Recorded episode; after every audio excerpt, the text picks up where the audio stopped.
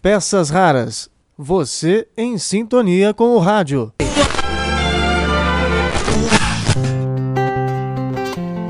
Olá, tudo bem? Eu sou Marcelo Abud, seu podcaster radiofônico, e estou de volta com nossas peças raras.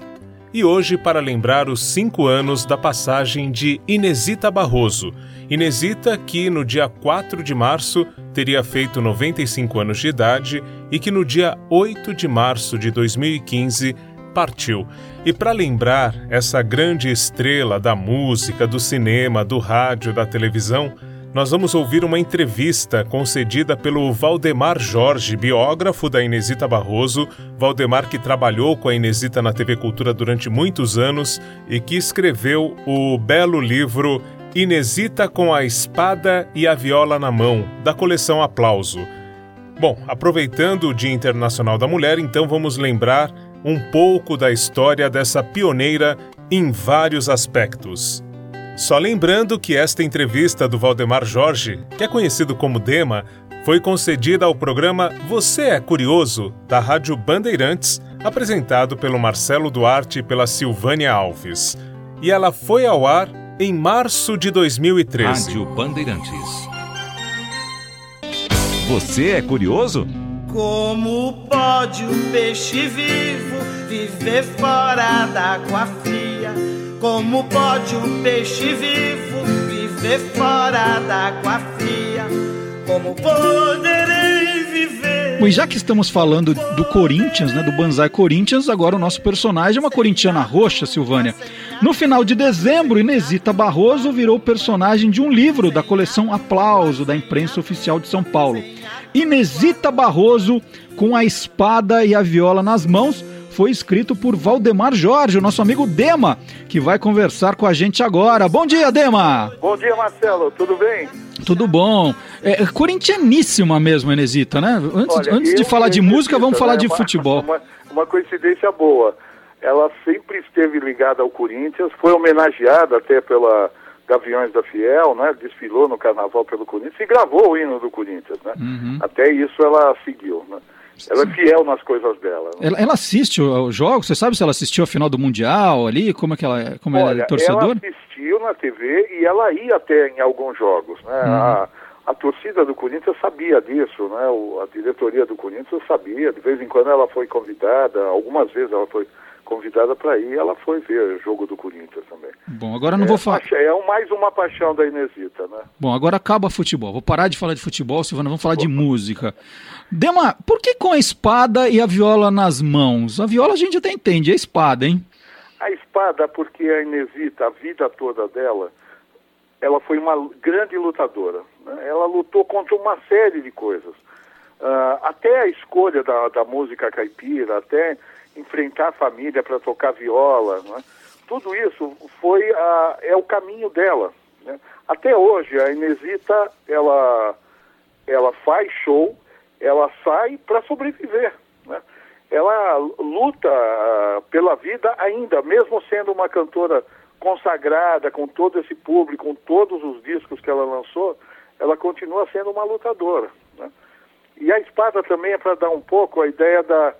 Quando ela gravou o primeiro disco, só para ilustrar isso, em 1953, de um lado ela foi para o Rio e gravou de um lado a Marvada Pinga. Do outro lado, ela, ela totalmente inexperiente em disco, ela nem sabia que precisava do outro lado, esqueceu, né? E ela estava com o Paulo Vanzolin na época. E eu- eles perguntaram, o que, que você vai colocar no outro lado? Ela falou, pô, eu não sei, né? E o Paulo Vanzolin sugeriu, faz a música, a minha música, né? Que era a Honda. E ela até fala, eu coloco isso no livro, que os produtores lá cariocas, ih, samba de paulista, né? Isso não vai dar certo, né? Mas os músicos, que eram grandes músicos que estavam com ela lá, né? Falaram, não, vamos ouvir. E aí ela cantou Honda, que ela só cantava em festas, em, na, na casa dos amigos, na casa do Paulo, na casa dela, né? Na hora que os caras ouviram essa música, falaram, poxa, é essa a música. Uhum. E é- essa vai ser o sucesso. Então, muita gente não sabe, mas o Onda, a primeira gravação foi da Inesita, que é um samba. Né? E nesse momento, que era o início de carreira da Inesita, ela poderia decidir ser uma grande sambista porque ela seria uma grande sambista, ou seguiria a música caipira, que é o, a, o que ela gosta mesmo. E ela seguiu a música caipira, que deu um enorme sucesso para ela, mas não um sucesso financeiro que talvez ela tivesse se ela tivesse escolhido o samba. Uhum. Ela, todos diziam, ela seria a maior sambista do Brasil. Eu vou perguntar para a nossa discotecária Silvânia Alves se nós temos ronda com Inesita Barroso. Temos, Silvânia? Ah, temos sim. Então vamos ouvir um trecho aqui para ilustrar essa nossa conversa com o Dema. Noite eu rondo a cidade a te procurar sem encontrar. Meio de olhares espio nas mesas dos bares você não está. Volto pra casa batida, desenganada da vida. No sonho eu vou descansar, nele você está. Dema, e olhando aqui a biografia da Inesita, né, a gente vê que ela formou-se em biblioteconomia. Então é uma pessoa que deve ser muito organizada com as coisas, né? Guarda tudo, tudo que sai a respeito, tudo arrumadinho. Ela é, faz tudo isso mesmo e isso foi importante na hora de você fazer esse trabalho? Olha, foi muito importante e é mais do que vocês possam imaginar. A Inesita, desde os seis anos de idade, começou a formar álbuns com o que saía uh, na imprensa sobre música e sobre ela. Claro que no começo não saía tanta coisa, mas a partir dos 20 anos, esses álbuns começaram a ficar muito grandes, né? Ela tem mais de 20 álbuns. Uh, eu, eu para fazer o livro, eu conversei muito tempo, gravei muita coisa com a Inesita e só no quase no final que ela me falou dos álbuns. Eu falei, nossa, Inesita, essa é tão importante esses álbuns, porque ela tem muito bem organizado. O curso hum. de biblioteconomia para ela, né, foi ótimo para isso porque você tem qual é o, o, jornal que saiu, qual foi a data, em que página está. Quer dizer, eu acho que esse livro é um livro, é uma introdução à Inesita Barroso. Eu quis fazer um livro ligeiro para que as pessoas conhecessem mais a Inesita. Mas uh, dá para aprofundar ainda mais e tem o um material sobre isso todo arquivado em casa. Ela tem as fotos, ela tem a capa dos discos, ela tem acetatos de vidro porque antigamente, para tirar a prova do, do, da capa do LP, era feito numa uma foto que saía. Tinha, eles faziam material em vidro, que eu acho que era melhor para depois ampliar. E ela tem tudo isso guardado, organizado na casa dela. E a Anisita ela é muito culta, né? Ela estuda muito, ela é professora e esse trabalho de divulgar não só a nossa a música popular brasileira, a música sertaneja, não, ela divulga também o nosso folclore. Ela é professora também de folclore, né? Ela é professora, ela se formou, né? E depois ela começou a dar aula de folclore.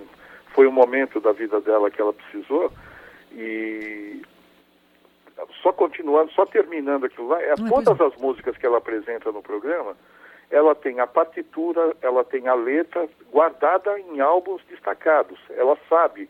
Né? Então tem muita gente de, de música caipira, muita dupla que sabe, vai procurar com a Inesita, porque lá vai ter a letra e a partitura da música. Ela guarda tudo isso. E essa, esse fato dela ser pesquisadora do folclore, é, ela saiu pelo Brasil a carta de músicas. Né? um dos ídolos dela é o Mário de Andrade, que ela não chegou a falar com ela, ela até viu quando era criança, ela morava na, perto da casa do Mário de Andrade ela ia brincar lá, né? Então ela disse que viu o Mário de Andrade, mas tinha vergonha de falar com aquele cara grandão, sério, né? E ela seguiu esse caminho do Mário de Andrade de fazer uma pesquisa musical brasileira. Tem uma, uma parte da, da, do livro que eu falo que em 1957 ela pegou um jipe. Isso é a, é a coisa da batalhadora, né? Desde 49 ela tinha carta de motorista, ela sempre dirigiu. E ela pegou um jipe que foi dado por um, uma empresa de jipe da época, acho que era o Ibis Overland, né? Uhum. E patrocinou uma viagem dela por todo o Brasil. E ela saiu andando pelo interior da Bahia, interior de, de Alagoas, chegou até Pernambuco, pesquisando as músicas na estrada, andando naquelas estradas de terra num jipe. Né? Isso em 57, imaginem como foi. E juntou todo esse material nos cadernos que ela tem, né? em alguns cadernos que ela tem de, dessa pesquisa. Por isso que essa pesquisa ela usou tanto nas músicas que ela faz, como nas aulas que ela dá até agora nas faculdades. Né? Muito bem. Silvana, você quer ilustrar esse trecho com alguma música da Inesita, por favor? Pode escolher. Então, só queria, é, é, completando ainda esse assunto, então, quer dizer que esse trabalho da, da Inesita de divulgar né, novos artistas, novos compositores, então ela fez isso desde sempre, né, Valdemar? Não é Sim. só com o programa, quando ela começou a apresentar o programa na televisão ou no rádio. Quando ela começou em 1980 a fazer o programa, ela já veio com essa, ela tinha os amigos da música ah, caipira, né? Que ela distingue música caipira de música sertaneja. A gente chama música sertaneja como se fossem as duas coisas, a mesma coisa, né? Mas ela fala que a música sertaneja é a música do Nordeste, que tem o sertão. Essa música que veio de lá. A música caipira das duplas é a música de Minas, de São Paulo, de Goiás. Esse pessoal que fazia essa música mais ligada à terra mesmo. A temática é diferente da, dessa outra música sertaneja. E por pesquisar e andar no interior e viver nas fazendas, né, ela tem uma coisa que é o seguinte, ela é uma paulistana da gema, né, família Aranha. Mas eh, a família dela era da, tinha fazendas no interior de São Paulo e ela ia. E ela andava pelo interior, ah, andava a cavalo, saía, gostava de. ah, o final da tarde, a coisa que ela mais gostava na fazenda era ver os peões se reunirem e tocar moda de viola. Foi aí que ela pegou esse amor pela moda de viola. Ela falou, quando eu tinha que voltar para São Paulo, eu chorava, porque eu queria ficar com eles. E lá que eu fui aprendendo a tocar viola. Viola não é o violão, né? Ela tem mais cordas, ela tem um modo diferente de tocar. E a Inesita toca muito bem viola. Ela não tem tocado no- nos últimos programas, mas nos shows que ela faz, e que ela fazia principalmente, às vezes era ela sozinha com a viola. Ela toca muito bem a viola, que também é um instrumento que a princípio era de homem, né? só homem tocava viola. Foi mais uma batalha dela para vencer esse preconceito, como ela venceu muitos durante a carreira dela. Né? Então vamos a- a- às histórias ligadas às músicas. Já que o Marcelo me deu a deixa aí para escolher uma música, um dos grandes sucessos da, da Inesita é Moda da Pinga. Vamos ver um Tem, algum- trechinho tem, primeiro? alguma, tem alguma história Vamos ver um ligada? trechinho vamos, primeiro? Vamos.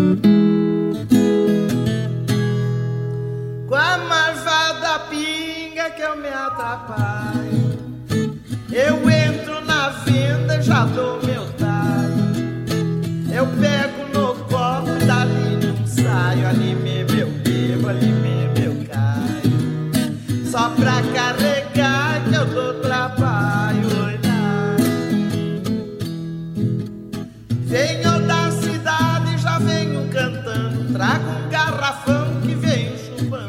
alguma história ligada a essa música, Valdemar? Olha, é a Marvada Pinga, a música que marcou a, a vida dela. E até hoje ela fala, eu vou em algum show, eu tenho que cantar a Marvada Pinga. E o que eu recebo de pinga, eu fui na casa dela, ela sempre está ganhando pinga de alguma região do Brasil. Embora, né, só entre nós, ela não beba muita pinga. Ela prefere um vinho, prefere um uísque, mas ela, ela até bebe a pinga. Mas ela ficou marcada com a Marvada Pinga, que na verdade ela ouviu a primeira vez, o, o pai da Inesita trabalhava na Sorocabana. E ele organizava, assim, uma vez por mês, entre os funcionários, né, que eram funcionários, muitos do interior de São Paulo, uma festa que eles tocavam, ah, faziam música. Era num prédio ali perto da Rio Branco, que não existe mais. E nessa festa, um dos funcionários era o, um, dos, um dos autores da, da Marvada Pinga, que ficava lá na, na, na- nessa festa tocando essa música e explicando para ela que a Marvada Pinga começou, é uma música muito antiga, né? Tem 100 anos talvez, ela não sabe a origem, e cada um foi acrescentando um verso. Ah, chegava uma pessoa, colocava um verso, coloca- chegava outra, colocava um outro verso. Então, a Marvada Pinga é fruto de várias pessoas acrescentando um verso para essa história. Por isso que ela diz, olha, não tem um compositor. Quando aparece um compositor dizendo, ah, fui eu que fiz, né? ou foi não sei quem que fez, eu falo, não, não é verdade, porque ah, é uma música folclore mesmo brasileiro, algumas pessoas foram amarrando, né? Nós estamos... Essa, a Marvada Pinga, né, é, aparece em alguns discos como sendo do Laureano tal, mas é, o nome da pessoa me, me foge agora, que era o funcionário do pai dela e fazia, tocava música. Foi aí que ela começou a, a gostar de cantar a Marvada Pinga, que ela canta até agora. No livro eu mostro uma versão do Marvada Pinga que tem, eu acho que mais de 15 estrofes. É a Marvada Pinga da íntegra, né, que eu acho que ela nunca chegou a gravar. Muito bem, nós estamos é, entrevistando Valdemar Jorge, o Dema, autor do, da biografia de Inesita Barroso. Inesita Barroso, com a espada e a viola nas mãos, coleção Aplauso da Imprensa Oficial de São Paulo. Nós vamos fazer uma paradinha e nós voltamos já com mais histórias, mais músicas. Uma para o intervalo, Silvânia, vamos lá. Xalana. Xalana, nós voltamos já. Lá vai uma xalana, bem longe se vai riscando o remanso do rio Paraguai. Ai, xalana sem querer, tu aumentas minha dor. Nessas águas tão serenas vai levando meu amor. Ai, xalana sem querer, tu aumentas minha dor. Nessas águas tão serenas vai levando. Você é curioso? Então fique onde está. Bandeirantes. Quem tem mulher que namora, quem tem burro empacador. Quem tem a roça no mato, me chame, que jeito eu dou. Eu tiro a roça do mato, sua lavoura melhora. Nós vamos continuar a conversa agora com o autor da biografia de Inesita Barroso, Valdemar Jorge, o Dema, nome do livro Inesita Barroso com a espada e a viola nas mãos. A Inesita completa 88 anos no próximo dia 4 de março e que se chama Inês Madalena Aranha de Lima. Como é que virou Inesita Barroso, Dema? Olha, ela, ela se casou na, em 1948 com um, o Adolfo Barroso, que era um advogado cearense que veio para São Paulo, estudava na São Francisco, e ela pegou o sobrenome do, do marido, Inesita Barroso.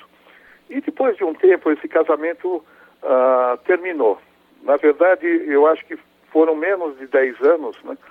E o casamento terminou por uma série de, de razões. Uma delas é que a própria Inesita viajava, uh, fazia as coisas, tocava, ela dirigia o carro, você entendeu?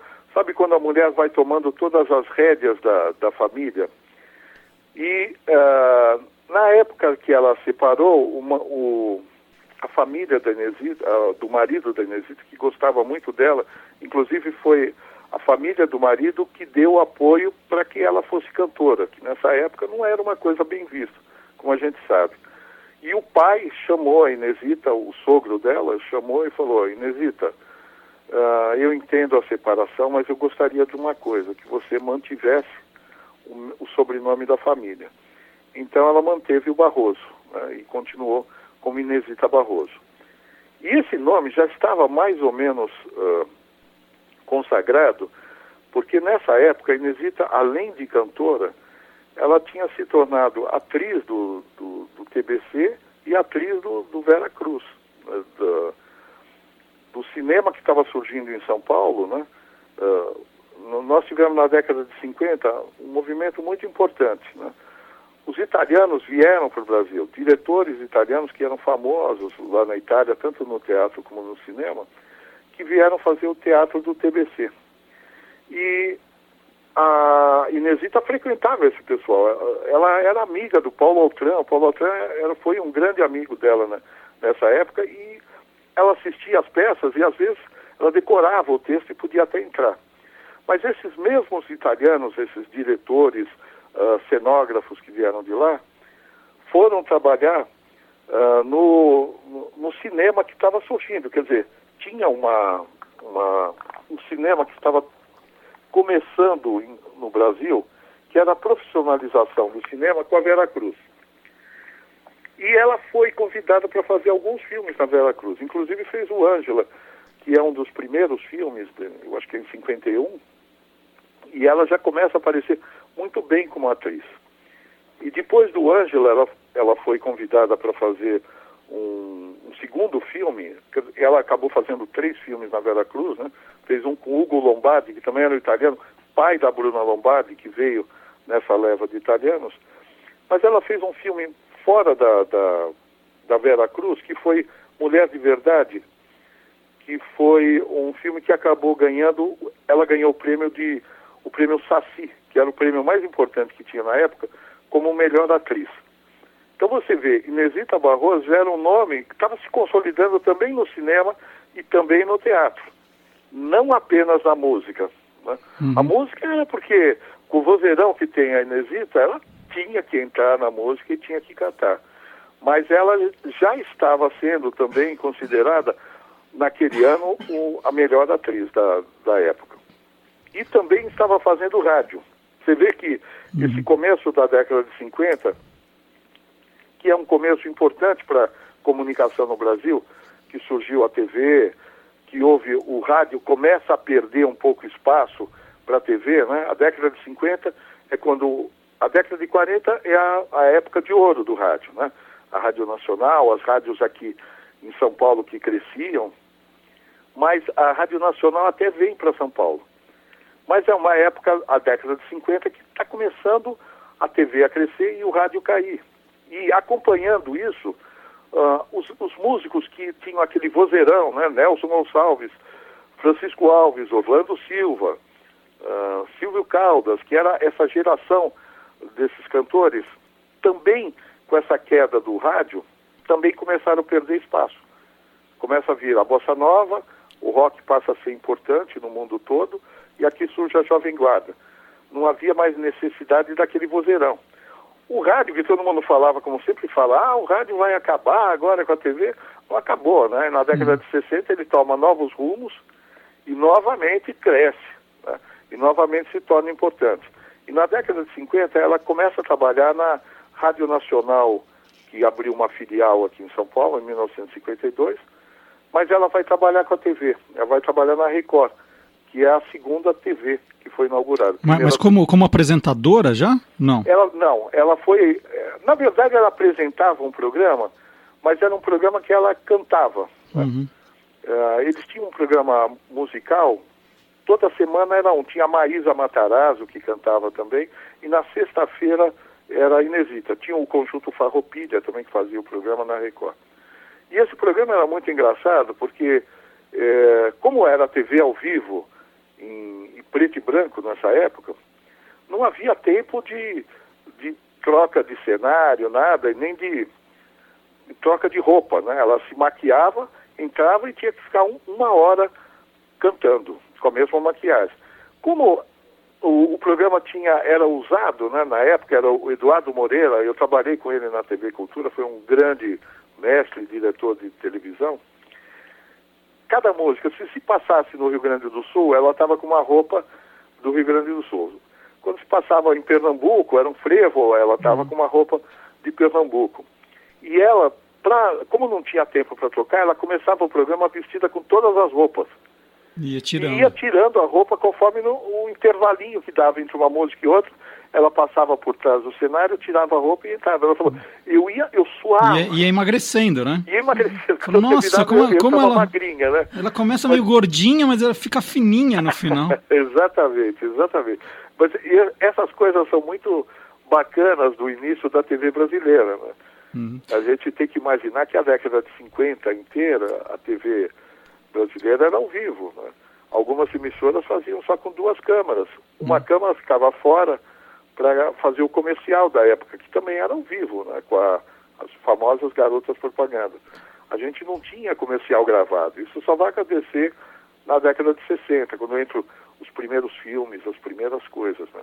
Então, essa, a Inesita dos anos 50, ela é tão vanguarda quanto está sendo a vanguarda dos meios de comunicação. O rádio mudando a, a cara, a forma de ser, a TV surgindo, o teatro brasileiro se profissionalizando com o TBC e o cinema ganhando uma profissionalização também com Vera Cruz, né? uh, que não era, não tinha, já fazia muito sucesso com as chanchadas da Atlântida, né? mas não tinha um, um, certo requinte, um cuidado com a cenografia, o cuidado com o som, com a trilha sonora, que passa a ter com a chegada desse pessoal que vem da Itália. Então, o Lampião de Gás é outra que ela tem que cantar sempre, né?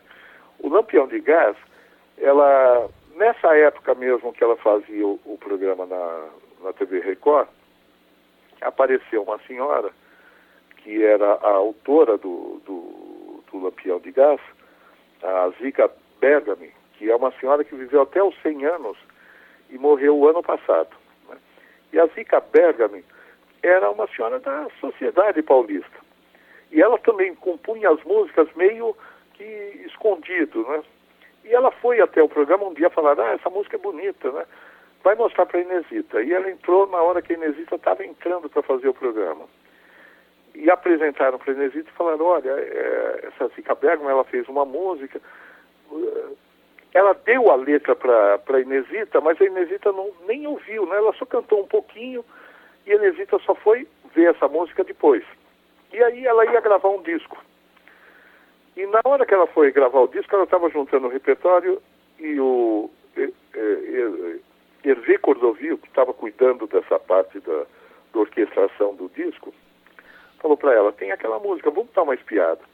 Aí deram uma espiada no, no Lampião de Gás e viram, nossa, isso aqui é São Paulo, né? É um São Paulo antigo, é uma coisa muito bacana da gente fazer. Ele fez imediatamente um arranjo, tudo feito muito rápido, né? O arranjo foi feito na hora, eles começaram a cantar e ela, quase sem ensaio, cantou essa música, que virou, quase como Ronda, um, um hino da cidade de São Paulo. Pelo menos a, a São Paulo antiga, né? Foi uh, o Lampião de Gás ainda, quando você quer ilustrar São Paulo antiga, mostra aquelas fotos antigas de São Paulo, uhum. você bota a Inesita cantando Lampião de Gás. Né? É isso mesmo. Vamos ver um trechinho então de Lampião de Gás. É. Lampião de Gás, Lampião de Gás, quanta saudade você me traz. Lampião de Gás, Lampião de Gás, quanta saudade você me traz. Da sua luzinha verde azulada que iluminava a minha janela do almofadinha lá na calçada. Bom, eu aproveito para agradecer a entrevista do Demo Valdemar Jorge, vou repetir o nome do livro Inesita Barroso com a espada e a viola nas mãos, que faz parte da maravilhosa coleção Aplauso. São livros maravilhosos com personagens, com é, filmes, né? tem, tem história aí de, da, da, arte de São Paulo, arte do Brasil. E o Dema trouxe esse da Inesita Barroso para a gente agora. Agradeço a entrevista, Dema, parabéns pelo trabalho. Muito Obrigado. Eu que, eu que agradeço a oportunidade de poder falar mais um pouco da Inesita, que eu acho que é uma. Olha, uh, a gente sempre fala quando conversa entre amigos e conversa entre músicos. Se fosse nos Estados Unidos, a Inesita Barroso seria uma das nossas grandes divas. Uhum. Ela seria reverenciada, estaria uh, teria um museu para Inesita Barroso do que ela fez. Estou dizendo museu, eu acho que a Inesita não é para museu, é para ela sempre estar tá em ação mostrando o que ela faz. Mas ela teria toda essa essa homenagem, né? Homenagem da é. mídia que eu acho que não tem. Uhum. Né? Nós temos assim grandes ídolos, né? Inesita é um deles, né? Eu vi pelo lançamento do livro que a gente ficou quatro horas autografando, porque vinha gente, aparecia gente que a gente não tinha a menor ideia. O lançamento do livro ocorreu em menos de cinco dias e encheu lá o MIS, onde foi o lançamento, por causa da força que tem a Inesita. É. Maravilha. Bom, então, parabéns tá bom, então. pela, pela ideia, Demar. Grande abraço para você. Tá bom, e olha, parabéns pelo programa. Muito Eu obrigado. muito. Nós sabemos, muito. sabemos disso. Grande abraço para você, bom carnaval. Tá e novidades nos avise, por favor. Tá bom. O você... Abraço, Silvânia. Abraço, Outro, obrigado. Obrigado.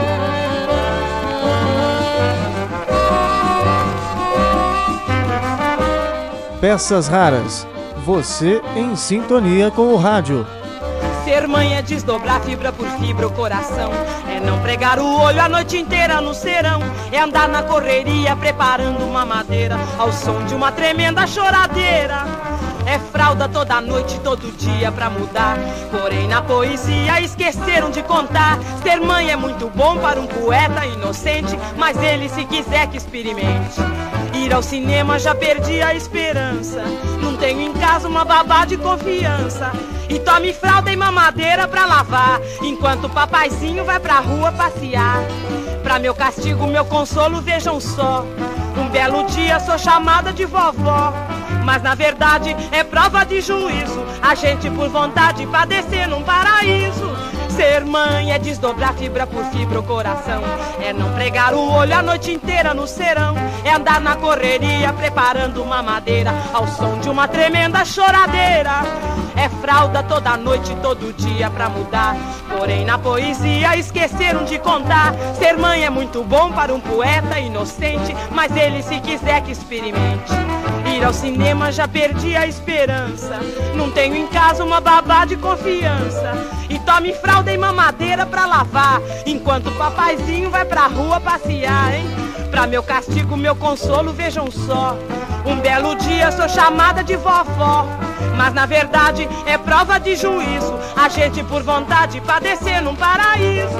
Lembrando uma das grandes estrelas da música, do rádio, da televisão, do cinema, Inesita Barroso, que teria feito 95 anos, agora no último dia 4 de março, e que hoje, dia 8 de março, estão sendo completados os 5 anos de morte da Inesita, a gente a gente fica com essa homenagem. Ao cinema já perdi a esperança. Não tenho em casa uma babá de confiança. E tome fralda e mamadeira pra lavar. Enquanto o papaizinho vai pra rua passear, hein? Pra meu castigo, meu consolo, vejam só. Um belo dia sou chamada de vovó. Mas na verdade é prova de juízo. A gente por vontade padecer num paraíso. Ser mãe é desdobrar fibra por fibra o coração. É não pregar o olho a noite inteira no serão. É andar na preparando uma madeira ao som de uma tremenda choradeira. É fralda toda noite, todo dia pra mudar.